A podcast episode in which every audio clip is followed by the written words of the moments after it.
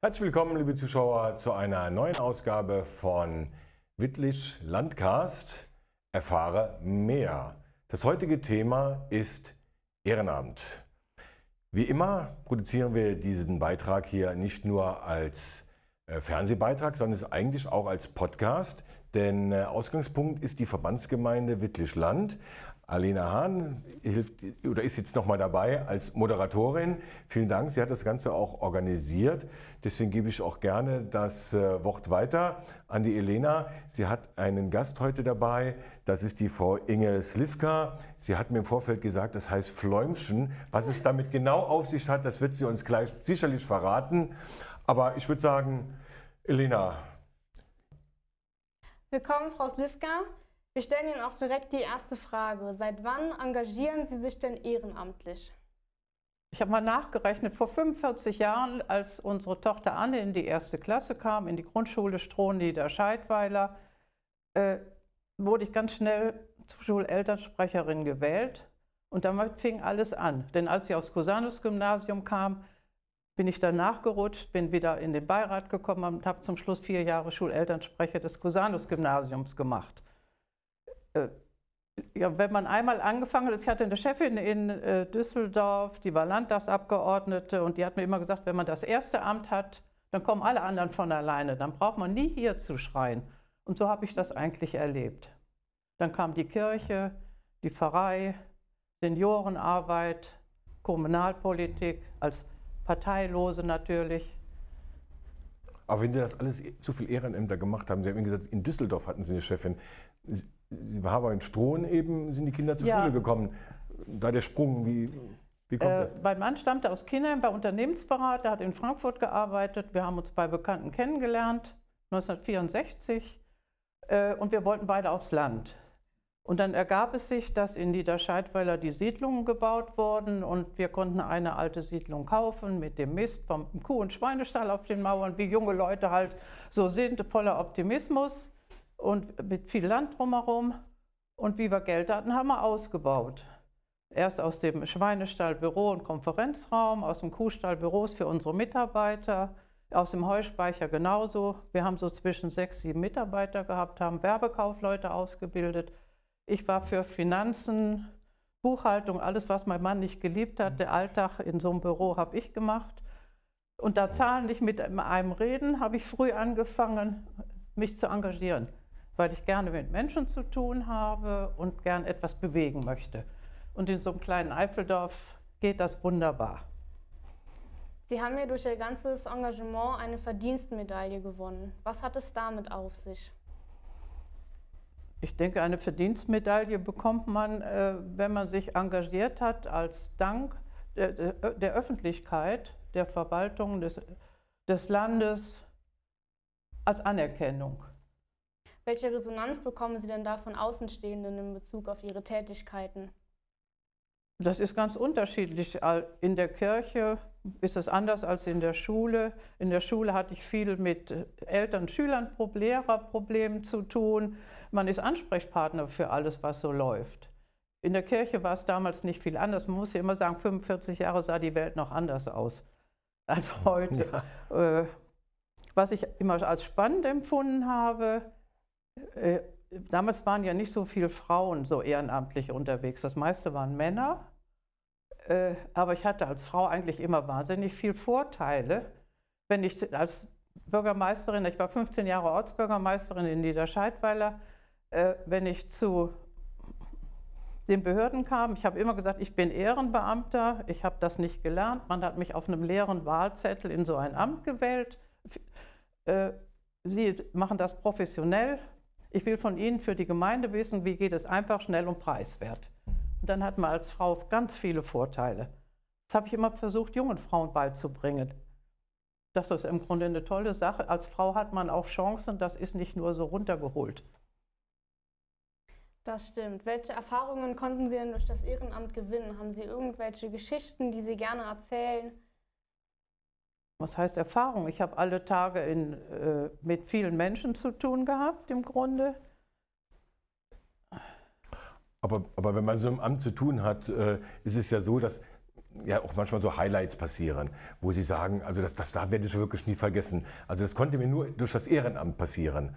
Ähm, haben Sie so ein Highlight, wo Sie sagen, boah, das war schon eine tolle Geschichte, die erzählt ihr doch immer wieder gerne? Was sind Highlights? Wir haben in den 15 Jahren, die wir in der Gemeinde zusammen gearbeitet haben, die ich als Bürger, Ortsbürgermeisterin davor stand. Und ich muss immer wiederholen, was ich eigentlich immer noch für ganz wichtig halte, äh, dass die Bürger damals mit einem leeren Zettel Menschen gewählt haben, äh, von denen sie wussten, die engagieren sich. Die war Feuerwehrchef oder Sportverein gegründet, äh, Altenarbeit gemacht, weiß ich was. Die haben auf dem leeren Zettel immer die meisten Stimmen bekommen. Und ich bin das, also ich wurde in das Amt als Ortsbürgermeister dann von der Mehrheit gewählt, äh, weil ich die erste war, äh, die keine landwirtschaftliche Vergangenheit und kein, mhm. wir haben ein Grundstück, das ist abgegrenzt. Bis, äh, bis ich kam, waren alle Vorgänger Ort, äh, Landwirte gewesen. Und die Landwirtschaft hat in den 60er, 70er Jahren eine prägende Rolle gespielt. Ja, ja. Die, die, Gemeinde ja. hat das meiste Land. Die Landwirte, ehe die Industrieansiedlung kam, hatten wenig. Und es ging immer um Land. Mhm. Und ich war jetzt die Erste, die mit dem all nichts mehr zu tun hatte. Und das war fantastisch. Wir hatten einen Gemeinderat von engagierten jungen Leuten, die alle nur ein Ziel hatten, Niederscheidweiler nach vorne zu bringen. Und dann haben wir überlegt, wir brauchen ein Neubaugebiet. Äh, wir brauchen, äh, immer in jeder Periode hatten wir ein Ziel, weil die jungen Leute sind abgewandert weil man auch die Behörden früher gesagt haben, Niederscheidweiler am Ende der Welt, die brauchen das nicht. Und wir haben gesagt, hallo, wir brauchen das. Und dann haben wir das durchgesetzt und die Bauplätze sind heute alle bebaut. Die jungen Leute sind im Dorf, kriegen ihre Kinder hier. Dann haben wir jahrelang ein Jugendhaus betrieben in so einem alten Gebäude, was wir kaufen konnten. Und schönes Beispiel ist dann, ich war die Chefin, hieß es immer. Äh, dann kam eines Tages der Christian zu mir und hat gesagt, ich habe eine Scheibe eingeschlagen. Ja, habe ich gesagt, da ist ein Bruder, der ist Schreiner, sieh zu, dass sie wieder reinkommt. Und dann hat seine Mutter mir ein paar Tage später erzählt, ich, ich war bei der Frau Slivka. Ich habe dir gesagt, ich habe die Scheibe eingeschmissen. Die erfährt das ja sowieso, die kriegt das raus. Also, da, also das sind dann so schöne Dinge, dieses ja. Miteinander im Dorf. Ja, aber das ist doch dann so, so, so ein Highlight, wenn man jetzt äh, ähm, durchs Dorf fährt und sieht das Neubaugebiet und sagt, da habe ich aktiv dran mitgewirkt. Das ist doch schon ein Jugendheim, wenn Sie sagen. Das haben wir nicht acht Jahre betrieben und jetzt das, wir, haben, wir hatten das große Glück, wir haben einen Steinbruch verpachtet, heute noch als Gemeinde. Dadurch hatten hm. wir immer ein bisschen mehr Geld als die umliegenden Dörfer. Aha. Und der Wolfgang Schmitz, damals Verbandsbürgermeister noch, hat dann gesagt, könnt, wir könnten nicht mitreden, wir hatten ja Geld. Ah, so Dann haben wir dann, als die Kläranlage kam und die Straßen ausgebaut wurden, haben wir immer alte Häuser kaufen können, die abreißfähig ja, waren. Mhm. Und das haben wir auch gemacht und in, einmal acht Jahre lang haben wir den Jugendlichen das zur Verfügung gestellt mit einem Verantwortungsplan, der mehr oder weniger gut geklappt hat. Äh, immer wieder runde Tische, machen wir mhm. zu oder macht ihr das ordentlich? Und, mhm. Naja, es hat acht Jahre gehalten, dann waren sie groß. Und das sind im Grunde heute die jungen Familien im Dorf, die dieses Neubaugebiet bebaut haben. Mhm. Und wir haben ganz viele kleine Kinder im Dorf. Neben meinem Garten ist der Spielplatz und ich höre das immer mit Begeisterung, wie schön das ist. Und dafür hab, bin ich im Sommer Ehrenbürgerin von Niederscheidweiler geworden. Oh, Kompliment. Was für, was Gratulation. Für mich, ich ja. bin aus allen Wolken gefallen. Ich habe das nicht für möglich, ich habe gar nicht drüber nachgedacht. Ich habe eigentlich immer ehrenamtlich gerne gearbeitet, weil es Spaß macht, mit Menschen umzugehen, mhm. etwas weiter zu bewegen. Und da ich nicht aus dem Dorf stamme, ich bin kein Eifelkind, das Dorf ist für mich mein Ein und Alles. Jetzt sind Sie aber selber schuld. Jetzt hat man nicht. Ja, wenn man sich so engagiert, dann muss man damit rechnen, dass sowas passiert. Nee. Jetzt sind Sie Ehrenbürgerin. Tja, so kann es gehen. Ja, so. Ja. Man merkt auf jeden Fall, wie stolz Sie darauf sind. Ja, bin ich auch. Das können Sie auch. Haben Sie irgendwelche Wünsche von den Verwaltungen, vom Bund oder sogar von den Ländern ähm, in Bezug auf Ehrenämter oder auch auf Ihre Tätigkeiten? Ich kann eigentlich für mich persönlich nur Danke sagen. Ich habe eine Ehrenmedaille, eine Landesverdienstmedaille, ich bin Ehrenbürgerin, ich habe eine Ehrenamtskarte. Also mehr kann man eigentlich nicht kriegen, wenn man unten an der Basis arbeitet. Und ich finde schon, dass das wertgeschätzt wird. Mhm. Also ich habe es nur positiv empfunden. Ich habe eigentlich keine Forderungen. Die Wertschätzung erfahren Sie auch heute, indem die Verbandsgemeinde Wittlisch-Land Sie eingeladen hat zum Podcast Thema Ehrenamt. Wir sind sehr froh, dass Sie die Einladung angenommen haben und hier sind. Ja, ich hatte ja ein bisschen Bammel davor. nee, danke. Wir sagen danke, dass Sie heute gekommen sind und sich die Mühe gemacht haben. Habe ich, Ja, so- hab ich gerne gemacht, weil ich ja mit 80 Jahren hat man von den Dingen ja wenig Ahnung und ich wollte wissen, was ein Podcast ist. Letzter Punkt meinerseits für die Fernsehzuschauer. Ich habe Sie angekündigt äh, mit Ihrem Namen und habe dazu gesagt Fläumchen. Jetzt müssen Sie unseren Zuschauern aber auch erklären, was hat es damit auf sich mit dem Fläumchen? Mein Schwiegervater Rudolf Slivka ist nach dem Ersten Weltkrieg aus Oberschlesien als junger Lehrer ausgewiesen worden. Äh, Daher kommt der Name Slivka.